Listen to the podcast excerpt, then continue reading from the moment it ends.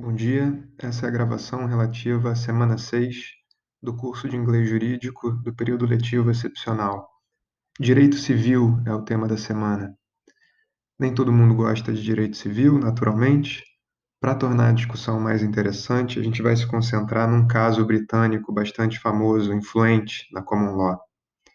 A gente vai voltar no tempo, para a década de 30 do século passado, para discutir o caso Donahue contra Stevenson, Donahue versus Stevenson.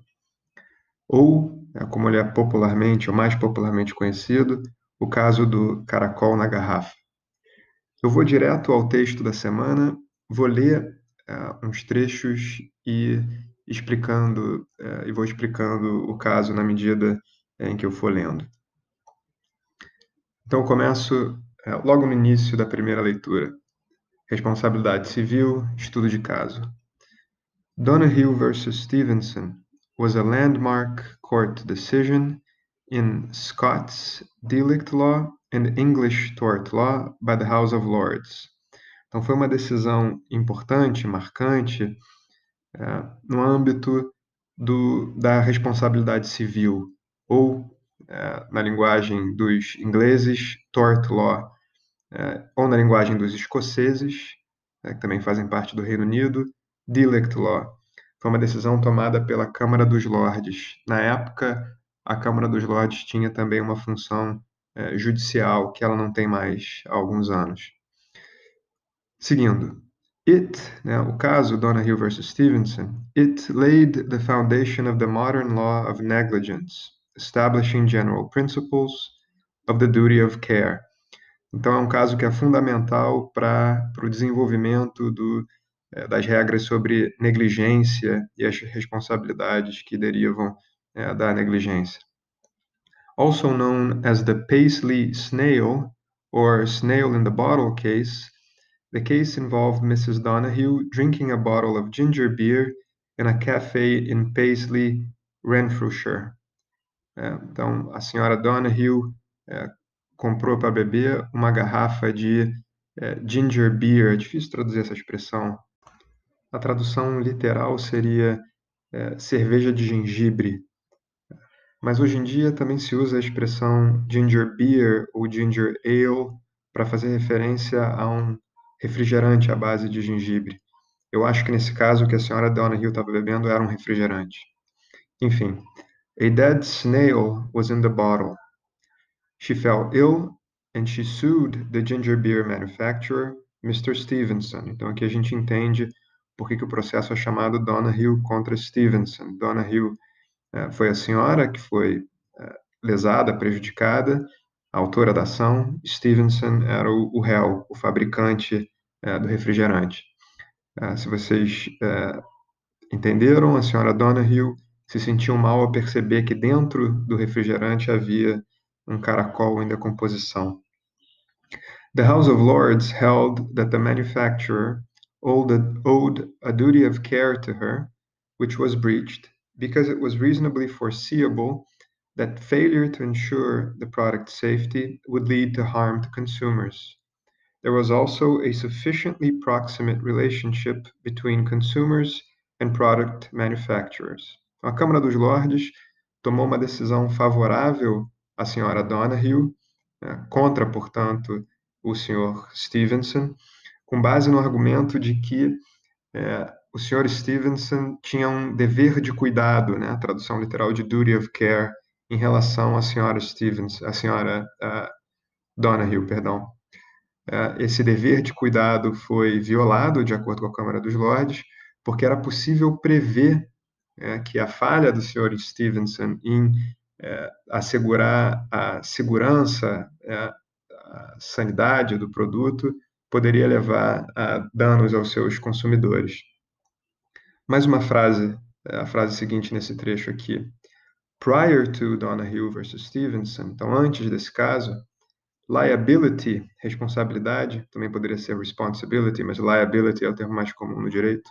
Então, antes de Donahue versus Stevenson, Liability for personal injury in tort usually depended upon showing physical damage inflicted directly or indirectly, Então, esse é um ponto importante que mostra por que, que Hill versus Stevenson é um caso marcante na história do direito britânico sobre responsabilidade civil.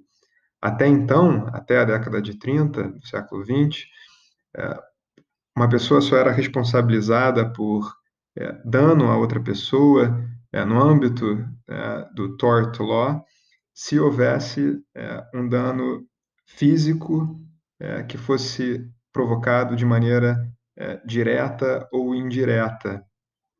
de acordo com o direito anterior, não era claro que, num caso como esse, em que a senhora é, Donna Hill não teve uma relação direta com o Sr. Stevenson, ela teria também direito de a ser indenizada, né? porque a princípio a senhora Donna Hill entrou em contato só com é, o dono ou, do bar ou o vendedor que vendeu para ela a garrafa de cerveja. Ela não entrou em contato direto com o fabricante da cerveja de nenhuma forma, né? ou do, melhor dizendo, do, do, refrigerante de nenhuma forma. Não, havia um, não houve um contato direto entre Donahue e Stevenson. E, no entanto, é, a Câmara dos Lordes inovou ao dizer que, apesar disso, a senhora Donahue poderia ser, deveria ser indenizada. Eu vou descer um pouquinho no texto é, para a parte que é, cita um trecho da decisão da Câmara dos Lordes. Tá? Mais especificamente, para a frase que começa com The rule that you are to love your neighbor então, nessa citação, estamos na linha 1, 2, 3, 4, 5, 6, 7, na linha 7. The rule that you are to love your neighbor becomes in law, you must not injure your neighbor. Ah, então, o juiz que redigiu a, a decisão é, indica que a decisão está sendo tomada com base numa versão da regra cristã, de acordo com a qual deve-se amar o próximo ou é, o seu vizinho, a maneira de fazer referência ao próximo. Então, the rule that you are to love your neighbor, a regra de acordo com a qual você deve amar o próximo, se transforma no direito.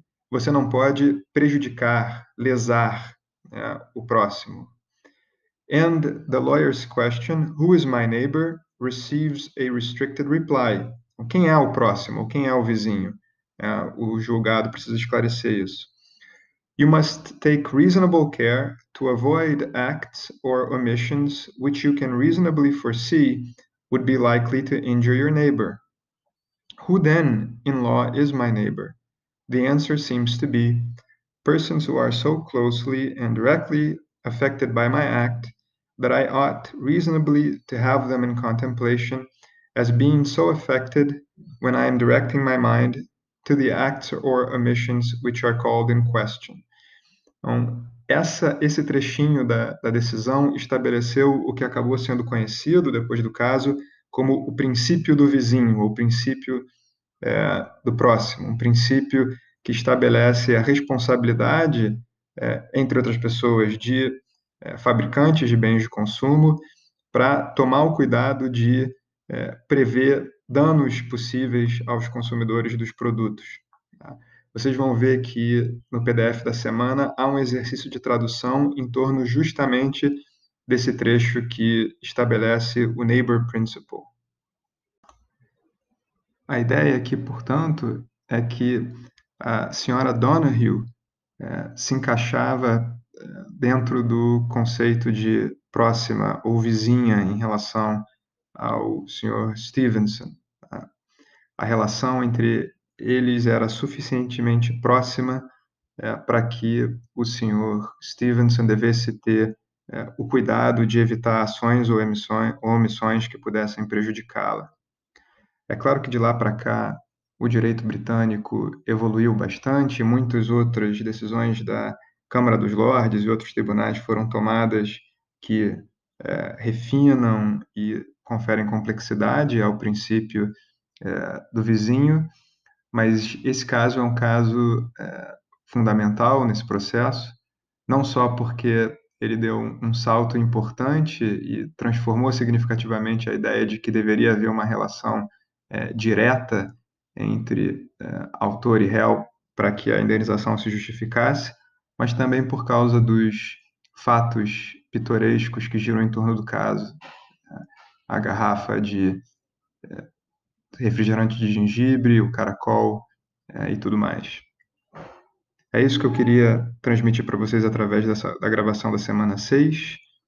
Ah, peço que vocês façam os exercícios propostos e tragam as dúvidas para mim.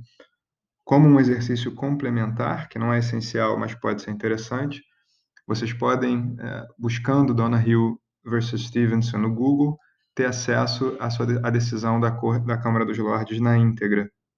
É claro que a linguagem é, oficial de juízes é, da primeira metade do século XX pode parecer um pouco formal a princípio, um pouco difícil. Não é preciso entender todos os termos que aparecem na decisão, basta tentar entender o sentido geral e aprender um pouco mais de vocabulário. Ah, pode ser um exercício interessante para aqueles que quiserem. Não se intimidem demais, as decisões da Câmara dos Lordes tendem a ser é, mais curtas do que as decisões do STF. Eu acho que os ingleses são é, um pouco menos prolixos do que os brasileiros. Até mais. Ah, mais uma coisa. Além dessa gravação, há uma segunda gravação essa semana. Vocês vão ver a gravação 2 no site. Na verdade, é um link para um vídeo do YouTube que discute o caso Donna Hill contra Stevenson. Uma descrição um pouco mais animada do que a minha. É, o narrador da história é um escocês. Na verdade, Donna Hill contra Stevenson é um caso escocês. Então vocês podem ter alguma dificuldade para entender o sotaque. Eu recomendo que vocês usem as legendas automáticas do YouTube, que são bem razoáveis, bem confiáveis, e tentem entender o máximo possível, não se preocupem em entender absolutamente tudo que o narrador diz. É isso, boa semana para vocês.